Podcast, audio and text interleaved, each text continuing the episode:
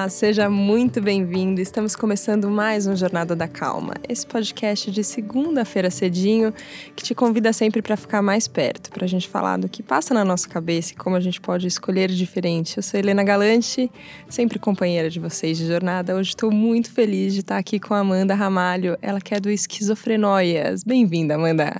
Nossa, obrigada, Helena, de verdade. É uma honra estar aqui. Obrigada pelo convite.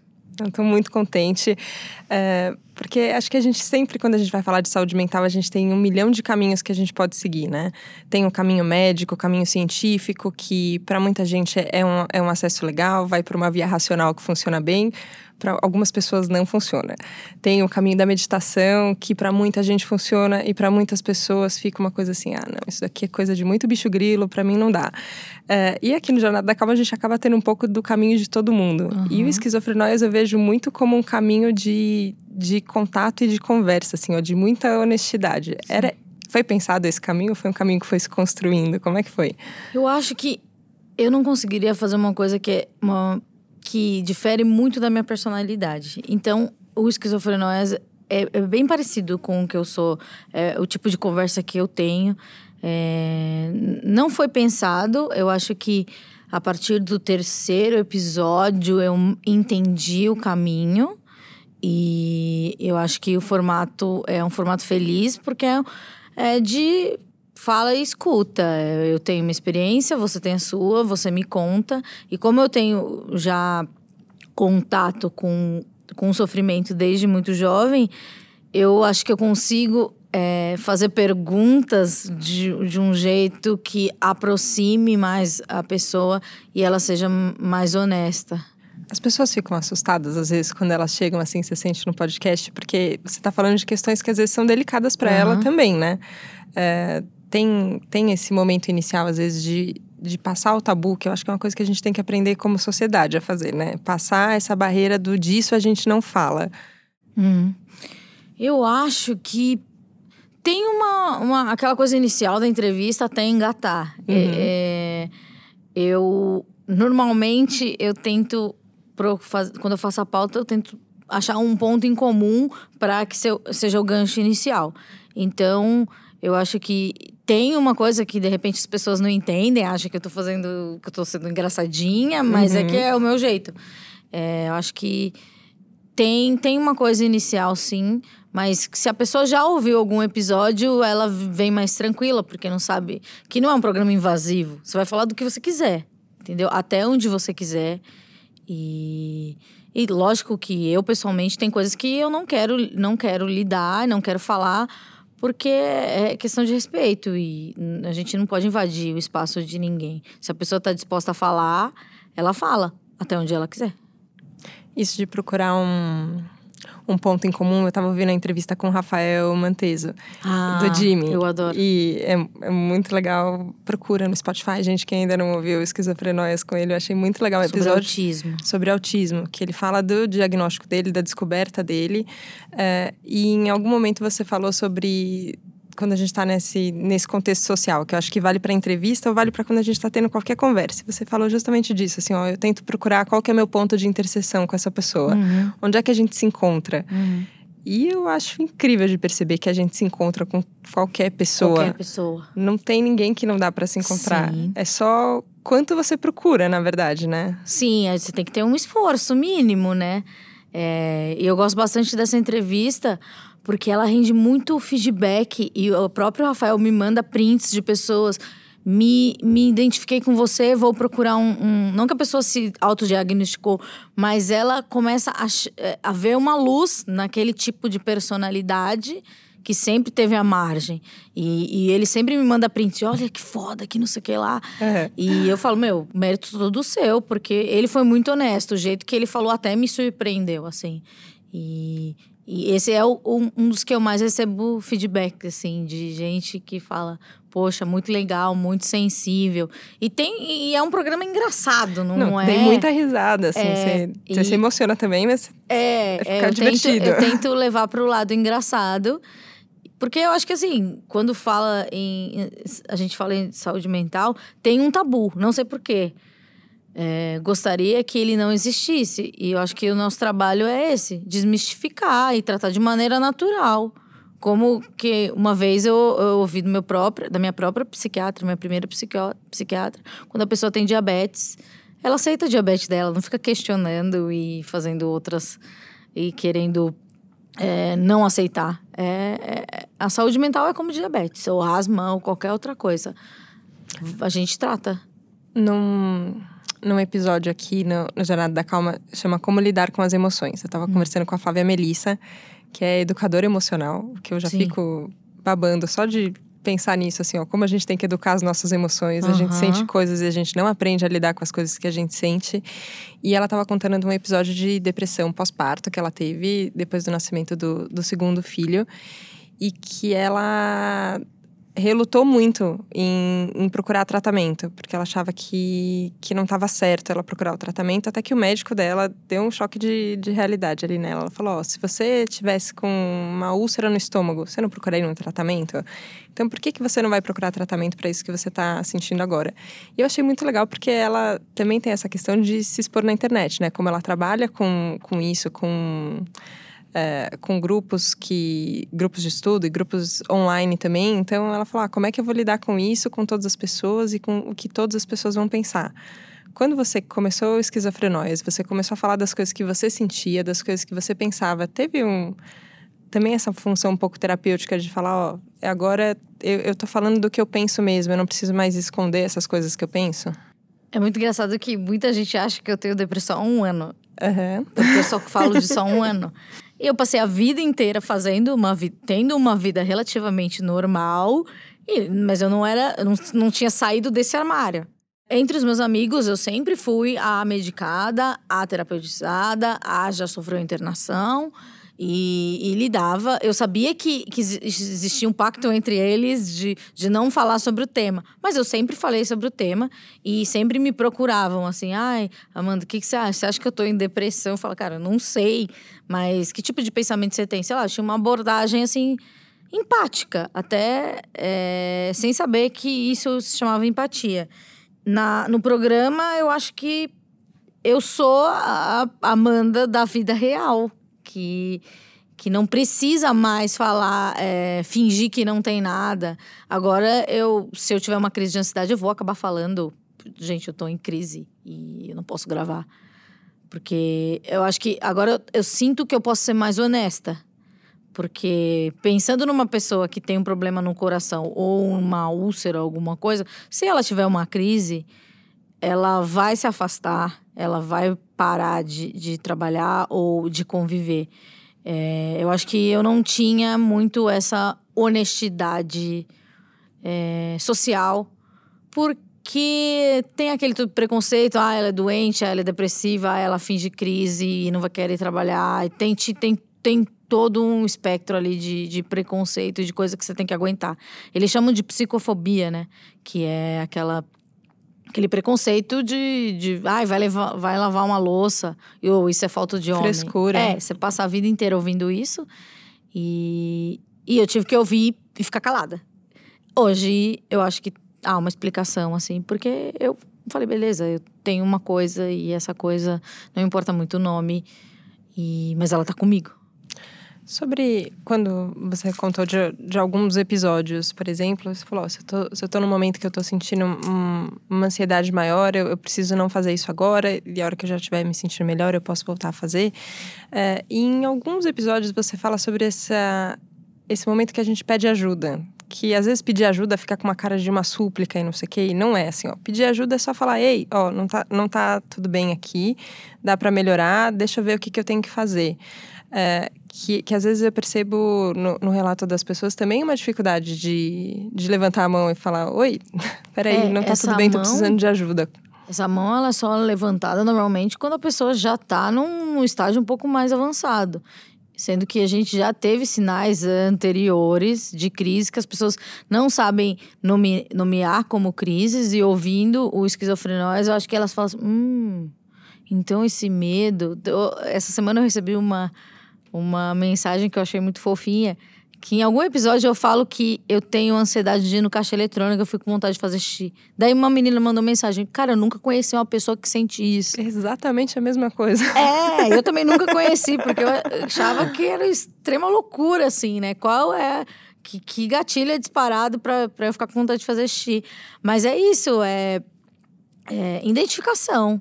E, e não, não preciso me mostrar forte ou, ou esperar que. Uh, entrar num nível de depressão que, sei lá, pensar em morte, etc. Não. Existem outros estágios que você pode tratar sem remédio, só com terapia.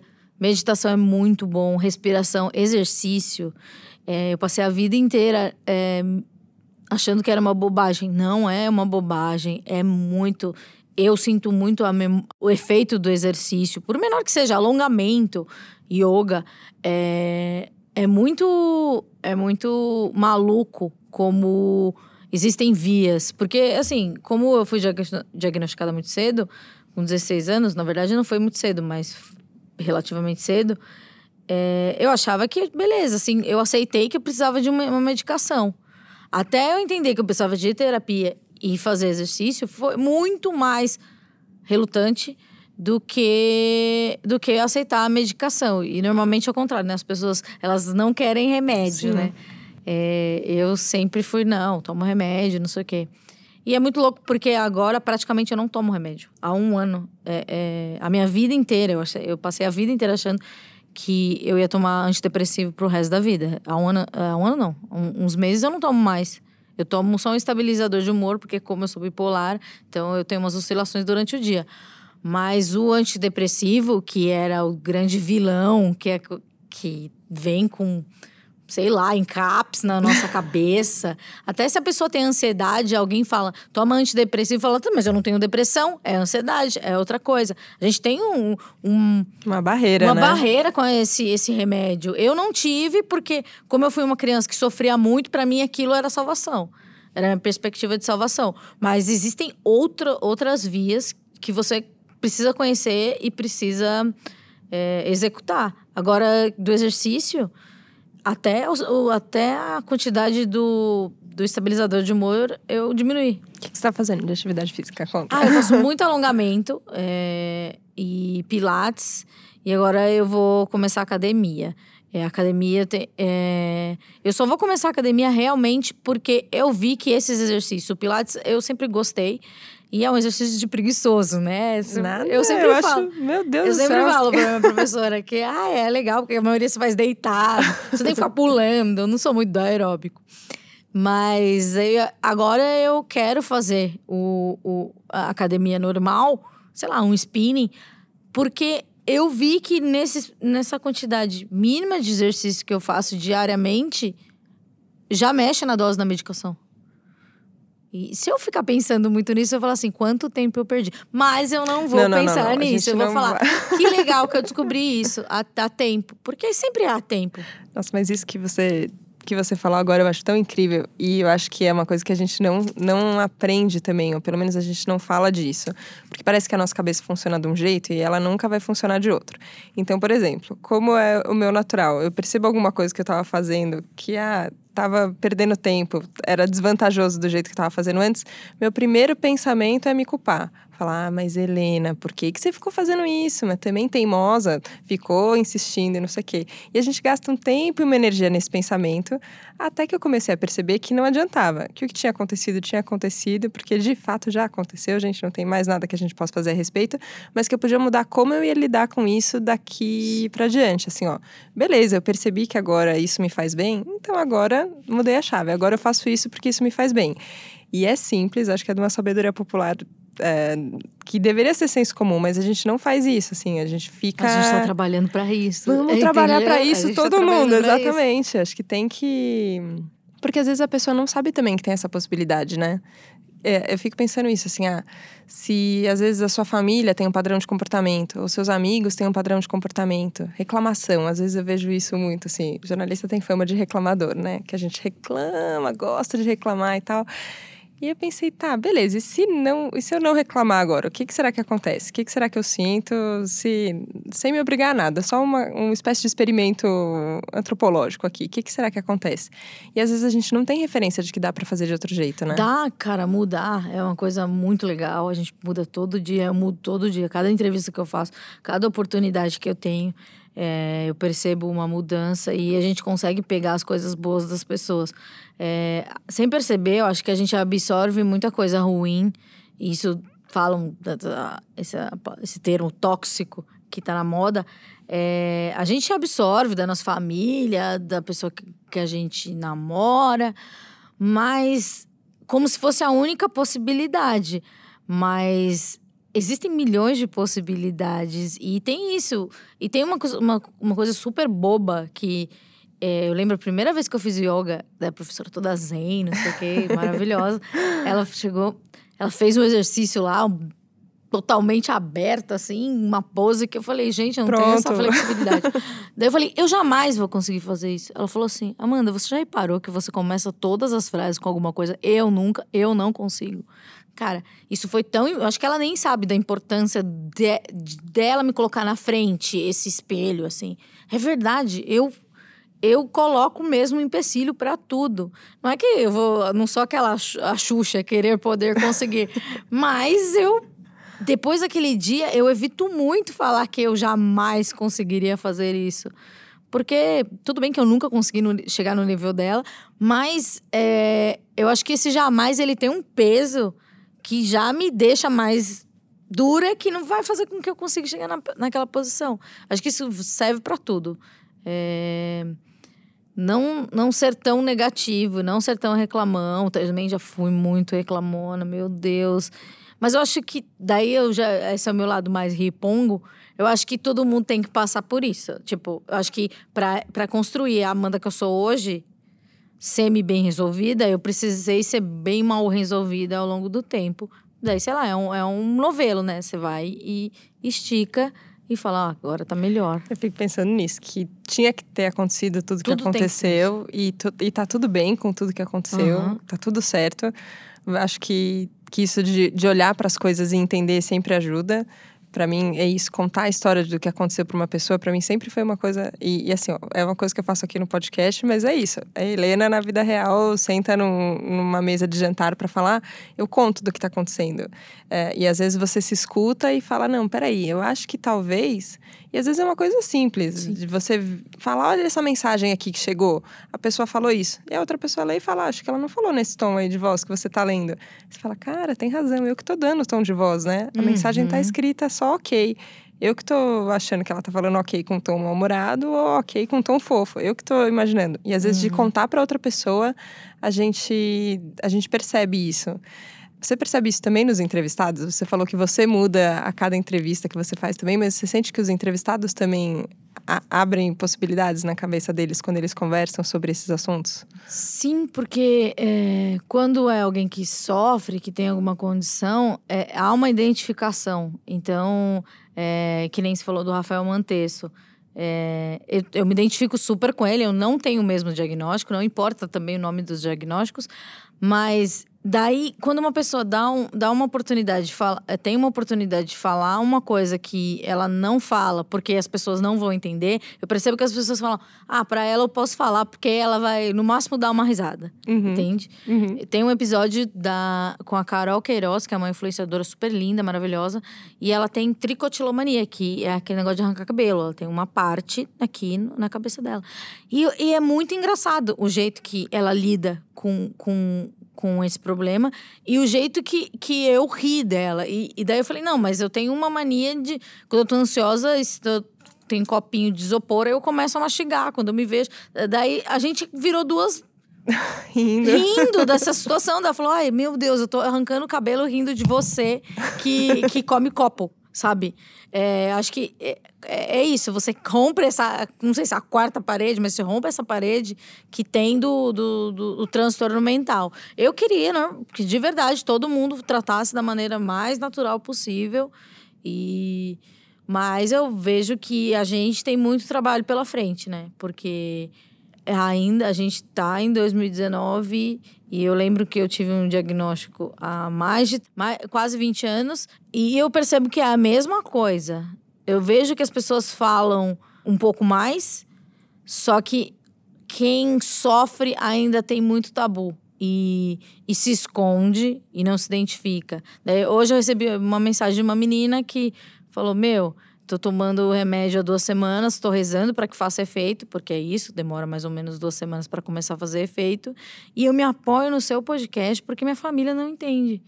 Então eu percebo, é, eu tenho uma, uma responsabilidade ali, porque eu sou, eu sou igual a ela, só que eu já tô no outro estágio. Então eu tenho que mostrar para ela que, que o remédio vai fazer efeito, que vai demorar um pouco para ajeitar a dose, mas ela não tá sozinha, apesar ela consegue ter uma um, um, um canal que ela tem alguém próximo. E, então eu trago pessoas para que ela se aproxime dessas pessoas também de alguma forma. Você falou de sofrimento, eu não, não sou estudiosa de budismo, mas enfim, um pouquinho que eu sei do Buda, quando ele saiu do palácio e ele, e ele vai buscar um outro caminho, ele vivia ali cercado num mundo de riquezas, onde tudo era bem, onde as pessoas não envelheciam, é, era, era uma atmosfera moldada ali dentro do, do palácio. E tem um dia que ele escapa e ele vai pra rua e ele vê, ele entra em contato com o sofrimento humano.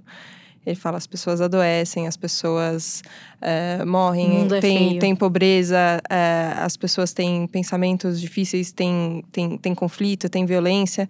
E aí ele decide sair do palácio e procurar qual é, qual é a solução para o sofrimento humano.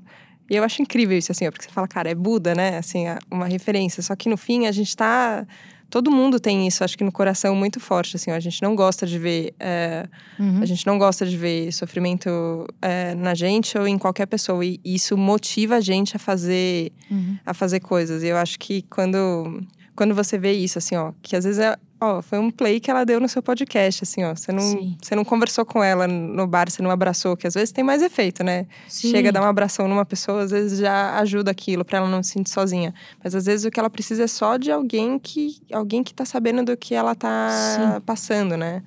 É, tem vários casos que eu gosto de contar. É, normalmente me chamam para para mesas assim e eu fiz uma sobre saúde mental e tinha tinha bastante influenciadora jovem então tinha muito público delas assim. E eu vi uma tinha uma mãe e uma menina. E era no final assim meia hora das perguntas. A mãe pegou o microfone e falou assim olha eu tenho depressão minha filha tem depressão também e eu não sei como ajudá-la. É, ela ela faz tudo certinho e daí a menina uma filha estava chorando muito, copiosamente, assim, copiosamente, lágrimas gordas. E daí eu lembro que tinha um psicanalista do meu lado, o Enzo, e era a vez dele falar. Daí eu meio, tipo, afobada que só falei, por favor, deixa eu falar com isso. Uhum. Deixa, deixa comigo isso. Eu perguntei, qual que é o seu nome, garota? Betina. Oi, Betina. Quanto tempo você não toma um remédio? Daí ela falou, é, sei lá, três meses. Ela tava mentindo pra mãe dela. Uhum. E eu, sabia que aquilo. Mas a mãe dela achava que tava tudo bem. Caraca. E daí, naquele momento, eu falei assim: essa menina vai me odiar pro resto da vida. Porque eu estou dedando ela pra mãe. A Betina hoje é minha amiga, me manda super relatório da doença dela, porque ela me viu, é, é, eu me vi nela, porque eu era aquela menina de 16 anos que chorava com a mãe do lado, que a mãe, minha mãe queria me ajudar, mas não sabia. E, e já também menti que, toma, que que, que tava tomando remédio e não tava. E agora, tipo, sempre, volta e meia, ela me manda mensagem, Amandinha, voltei pra terapia, é, é, sabe? É, são coisas que eu acho que só quem sofre consegue se aproximar. Nem o psicanalista, com toda, toda a bagagem, consegue ter. É que na verdade eu sou bem, né, bem direta. Ele, ele talvez até entendesse, mas eu, a forma que eu me comuniquei com ela, eu ganhei a amizade dela. Nossa, tô muito. É, tô a Betina muito... é um clássico, ela sabe que eu cito ela em todas as entrevistas. Betina, um beijo pra você, Betina. Ela Se é você estiver ouvindo Jornada da Calma, Espero que você esteja comportada. porque às vezes ela fala, ah, Amanda, fiz alguma coisa, ela me conta, daí eu falo, porra, Betina, me ajuda a te ajudar, né? Pô, não é assim também. É, tem que ter responsabilidade. Mas sabe o que eu acho incrível nesse, enfim, nesse episódio, assim, ó, porque tem uma às vezes o que a gente chama de, de empatia, às vezes é virar amigo de sarjeta. E às vezes você para nesse lugar e aí você fica ali as duas pessoas se lamentando. Uhum. E eu fico pensando assim, ó, porque você poderia não ter falado, ah, não, porque a menina vai me odiar se eu, se eu, se eu expor ela, se eu falar. Uhum. Acho que assim, ó, o nível de. Eu vou chamar de amor, não sei como você chama, mas o nível de amor e de interesse que você teve por ela para falar, cara, eu preciso ajudar essa menina agora, porque ela tá sentindo coisas ela tá e ela mal. não tá sendo honesta com o que tá acontecendo, e é por isso que ela tá sentindo, e tem jeito de parar de sentir isso que ela tá sentindo. Acho foda, não tem outra palavra assim, ó. Porque isso é um lugar que é isso. Você entende, você sabe do que a pessoa tá falando. Não é. Nossa, gente, tô falando vários palavrões aqui no Jornada da Calma. Não é Nossa, cagar regra hoje, mas tá tudo bem. Não é isso, assim, ah, é, você ficar dando uma palestra pra pessoa Aham. sobre como tem que ter. Só que teve um nível de intervenção que você Sim. se, se permitiu dar ali e que aí Mas o eu juro resultado que eu é esse, pra assim. casa, eu falei pro meu marido, aquela garota me odeia. Porque eu fiz, eu- porque eu contei, sabe? Eu não sei como que repercutiu na casa dela. Mas não, tipo, um dia ela apareceu no meu inbox e hoje a gente tem um chat juntas. Então, eu tenho muito orgulho e eu sempre penso nela e, e nas pessoas parecidas comigo na época, sabe? Porque com, eu sofri, desde os cinco anos, eu tenho memória de crise de ansiedade. Provavelmente eu tenha antes, mas é claro que eu não tenho memória. Mas é, eu vi aquela menina com aquela idade que era, era eu, sabe? Então, então eu falei, cara, e que legal que a mãe dela tá aqui numa conversa, tá trazendo. Eu falei, putz, será que minha mãe me traria? não sei. Eu falei, que bom que a gente vive nesse tempo, que bom que ela gosta dessas influenciadoras que tá aqui, porque ela não tava lá por minha causa, sabe? Eu tava lá como a, a pessoa que convive com transtorno e fala sobre isso. E hoje ela, tipo, eu considero ela minha amiga, sabe? Não é uma pessoa que eu falo todos os dias, mas ela sempre me dá um, um semi-relatório, umas leves, leves broncas, porque a gente precisa de, de broncas, assim. E eu tento ser o mais didática possível. E, a- e eu acho que você deve sentir isso também. As dúvidas, elas são muito pequenas. Parece que, que, que realmente não há uma educação do, do- do, autoconhecimento da saúde mental. Não há, não há mesmo. Porque são coisas até simples que você tem que ficar reforçando todos os dias, todos os episódios. Tipo, busque ajuda, fale com alguém, nananã, porque a gente não foi educada para isso. E se nós temos, você falou que lidou com, com, as- com algum, alguns episódios de outra maneira e tem essa oportunidade de passar para os outros, por que, que você vai ficar egoísta e deixar isso só para você? Nossa, e isso é uma coisa que a gente tem falado algumas vezes aqui no Jornada da Calma, de você contar a sua história para as pessoas ajuda todas as pessoas. Eu fico pensando isso. Se, se não era se não era para acontecer esse encontro que teve toda aquela palestra, assim, sabe? Todo o Claro. universo conspirou para acontecer Ainda aquilo eu- daquele jeito. Ainda mais eu, eu evito muito, eu, eu tenho uma- um dos meus diagnósticos é ansiedade social. Eu evito muito evento social porque eu fico muito eufórica e, e, e me cansa. Mas aqui, é, esse tipo de evento eu não evito. Porque eu sei que vai ser importante para outras pessoas. Eu sei que eu vou chegar em casa exausta, vai parecer que eu, sei lá, construí um muro. Porque para mim, me expor socialmente é doloroso. Mas eu consigo lidar com isso, eu faço terapia, tomo minha medicação, agora faço exercício. Meu Deus, gente, faço exercício. que horror, que horror, que raiva de mim. Mas, não raiva, eu precisei passar por isso. E agora eu Pronto. amo exercício. Daqui a pouco eu vou entrar no crossfit. É, mentira. Mas é, eu sempre achei realmente que a minha medicação era para me manter viva. E eu tô conseguindo provar que não. Mas é importante fazer isso junto com o seu psiquiatra. Não tô fazendo desmame sozinha. É todo um planejamento. É, quem sofre de transtorno bipolar ou depressão ou ansiedade, é, quando faz um tratamento medicamentoso, não existe tratamento sério medicamentoso por menos de um ano. Tem gente que já começa a se sentir bem, para de tomar o remédio, daí vem a depressão, volta de novo. Já fiz isso várias vezes, mas hoje é, eu sou super regrada. E também acho muito legal, porque é, eu só consegui fazer o podcast porque eu realmente comecei a levar tudo a sério.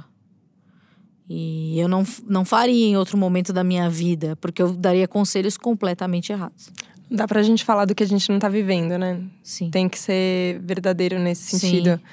E eu acho que o, o sucesso que tem tido o podcast também é prova de que, de que isso precisava ser feito. Tanto pra você quanto Sim. para as pessoas. É, mas eu falo, eu, esse podcast é feito pra Amanda de 16 anos.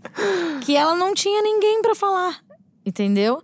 E eu lembro que na escola, quando eu cheguei, tipo, malzona chorando, ai, tomo um remédio pra cabeça. Eu lembro que uma garota, Letícia, eu falei, meu, eu vou tomar remédio pra cabeça. Eu fui no psiquiatra hoje. Ela falou, meu, eu tenho toque. Eu tomo remédio não sei quantos anos. Eu falei, você? Mas você tem amigos. Eu era tipo aquela emo, dark. Eu falei, não, mas você é popular. E daí, aquela, aquela situação de identificação, eu falei, é, não é só, não são os malucos, né, se medicam. E daí é, é, é isso, você precisa encontrar pessoas parecidas com você. É, fico triste que ainda tem muita coisa para ser feita, mas a gente tem disposição para trabalhar. A energia não está faltando. Uhum. Você está com um projeto novo agora pro Esquizofrenóias, conta. É, eu estou fazendo uma série e ela é audiovisual. Eu não posso falar o veículo, porque eles vão me matar. é, mas é uma série baseado é, é, é, o mesmo, mesmo mote do, do, do, podcast, mas não é sobre podcast. São pessoas que contam em primeira pessoa sobre o sofrimento e todas lidam super bem com eles. É isso, de aproximação e etc. E daí tem todo um respaldo com profissionais que vão dar a, as explicações para todas as todos os vieses que serão abordados. Eu estou muito feliz, assim, porque eu. Ah, eu gosto de. de eu não gosto muito de aparecer, de verdade. É, tem, eu tenho umas questões meio bobas, tipo passar maquiagem ou tá assim. Porque eu já, já trabalhei com imagem e acho que, que requer uma energia que eu não gosto muito. Mas nesse caso, eu fiz o projeto, entendeu? Não é ninguém que tá falando assim, ah, Amanda, eu tenho um projeto, vai lá e apresenta. Não, eu escrevi e falei, ó, oh, eu quero que seja assim, assim, assado, e a abordagem do profissional vai ser assim. Então, eu sugeri que o, quando o profissional falasse, é, a gente transformasse isso em animação para deixar mais leve. Então, é bem bonito, assim. Eu tô muito orgulhosa, porque até por autossabotagem, não acha, me achava tão capaz de fazer uma coisa tão grande, tão bonita, sozinha. Não, não tô fazendo sozinha, mas o, a origem foi totalmente solitária. Não, e é muito importante que seja você nesse projeto. Faz o menor sentido ser outra pessoa. Tem que a ideia veio de você, uhum. a conversa vem de você, a forma de aproximação vem de você. Então, beleza. A gente passa maquiagem, vai. vai vai ser maquiagem sim, mesmo, é tá tudo rápido. bem. Tipo, sei lá, só vai gravar três, três, três meses, e daí tem um ano todo pra. Mas já penso, já penso em três temporadas. Eu sou tão ansiosa. Hum, pronto, já estamos na terceira já, aqui. Já tamo, na minha cabeça já existem três temporadas. Para quem tá com saudade do Esquizofrenóias, que está em ato agora de temporada, quando começa a próxima? Ele volta agora, dia 25. Ele é de segunda também. E ele volta com um programa que a gente fala sobre vício é, em crack. É, não, é, parece uma coisa muito pesada, mas eu, eu consegui um entrevistado super leve e que tá, tá bem engraçada a entrevista. Daí a gente fala sobre narcóticos anônimos e, e, e sempre há uma convergência, depressão, insegurança, etc. Mas daí, daí a gente fica até dezembro e volta o ano que vem. Daí eu acho que a série sai no segundo semestre. Mas o Esquizofrenóis continua, não vai acabar. Porque a minha origem é, é áudio e eu gosto, eu gosto dessa aproximação. Acho que, que não tem por que parar com isso. É, eu sou do rádio e, e, que bom que existem agora os podcasts, porque eu sempre me achei uma pessoa que nasceu na época errada, sabe? Falei, ai, então, é, era uma decadência do rádio, sabe? Entendi. E, e eu já eu gostava de rádio, eu via com a minha avó, eu falava, putz, eu nunca vou ter um programa de rádio. Então eu tenho um programa de rádio em casa ainda. Ainda sou a pessoa que não gosta de sair de casa. É muito legal, tenho muita sorte. E, e aguardem aí Esquizofrenóias versão audiovisual. E também tem livro aí. Tem tudo. Muitos assim, projetos. É, é muito Muitos projeto. Projetos. É, sou ansiosa, né? Então a gente, a gente tem uma cabeça inquieta e, e, e percebeu, eu percebi que, que eu tinha uma coisa que é essa naturalidade com o sofrimento, por que não transformar em trabalho? E, eu, e, eu também costumo dizer que a única coisa que eu sei fazer na vida é falar. Porque. Então, eu vou falar. Então, vou falar. Sabe falar e sabe escutar também, viu, Sim, gente? é, Isso é. são duas habilidades incríveis. Amanda, queria agradecer muito a sua Já presença acabou? aqui no Jornada da Calma. Pois é, é muito curtinho, né? Uhum. gente? Você é podcaster de podcasts mais longos, a gente ainda tá aqui nos podcasts mais curtinhos. Mas queria agradecer mesmo a sua presença aqui, o trabalho que você faz, transformar tudo isso em conteúdo que tenha possibilidade de mudança para as pessoas, eu acho muito bonito. Então, eu queria te agradecer mesmo pela presença aqui desejar boa sorte para a próxima temporada e também para o programa audiovisual. Obrigada. Pô, muito, muito obrigada, de verdade. Eu amo é, o que eu faço e é uma honra estar aqui. Obrigada por me chamar. E quem não conhece Esquizofrenóis, procura lá. É um, um- Nem sei como é que chama, ela tem um logotipo lá. procura, tem. A gente separa os episódios por tema e. E por mais que a- apareça a ansiedade como tema principal, a gente fala de autoconhecimento, de troca, de família, a gente fala de tudo. É todo um espectro. Aqui não dá pra pôr no título tudo que é abordado. Mas tem um mote inicial. Mas é, é, é um programa bem completo, assim, de. E tem programas com profissionais. É, eu acho uma coisa muito legal que você também faz, que às vezes as pessoas me perguntam que tipo de terapia eu faço. Freudiana, lacaniana, não sei o quê, tem aquela constelação familiar. É, então eu tenho alguns episódios que daí já o que é a psicanálise, daí leva um psicanalista, levei uma uma terapeuta da psicologia positiva que pra gente entender, até que para quando você busca ajuda, você fala, ah, me identifiquei mais com esse tipo essa linha de trabalho, etc.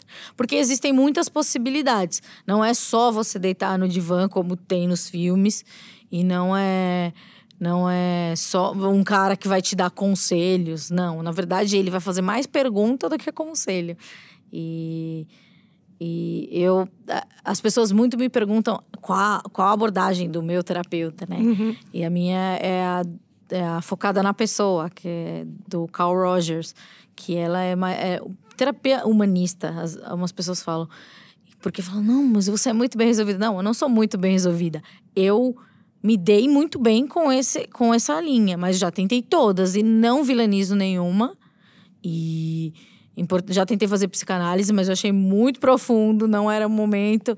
Mas um dia quero fazer psicanálise, porque é, acho que a gente tem que cavucar, mas eu ainda acho que eu não tô preparada. Bom, eu falo demais, né? O programa Não. deve ter 15 minutos, só, só o meu tchau tem 6 horas. Obrigada, gente, de verdade. É, me sigam, pode seguir o, o Instagram do Esquizofrenóias, que as- eu tenho umas frases que eu posto, que na verdade eu decupo o programa e falo coisas que a gente falou no, durante o programa. E muita gente é, segue porque ah, gosta do Instagram de frases, mas são frases ditas pelos entrevistados e por mim que podem ser utilizadas em vários contextos. E. e Inspiradoras. Esquizofrenóias, sim, é esquizofrenóias com um Z. Pronto. Tem muita inspiração mesmo. Eu naveguei muito pela, pelas frases todas e são É. todas muito, muito legais de ver. Eu acho que tem. Ah, tem uma coisa que a gente pode. Eu sempre agradeço a todos os ouvintes que escolhem dar o play, porque eu penso isso assim, ó, entre tudo que acontece no mundo, a pessoa se dispor a olhar para o que tem dentro da sua cabeça, a olhar para o que tem dentro do coração, a escolher um caminho de mais calma, ou a querer tirar as noias da frente para falar, não, peraí, eu preciso viver melhor, eu acho isso digno de muita gratidão mesmo a todos os ouvintes. Então vai o nosso obrigado aqui para você.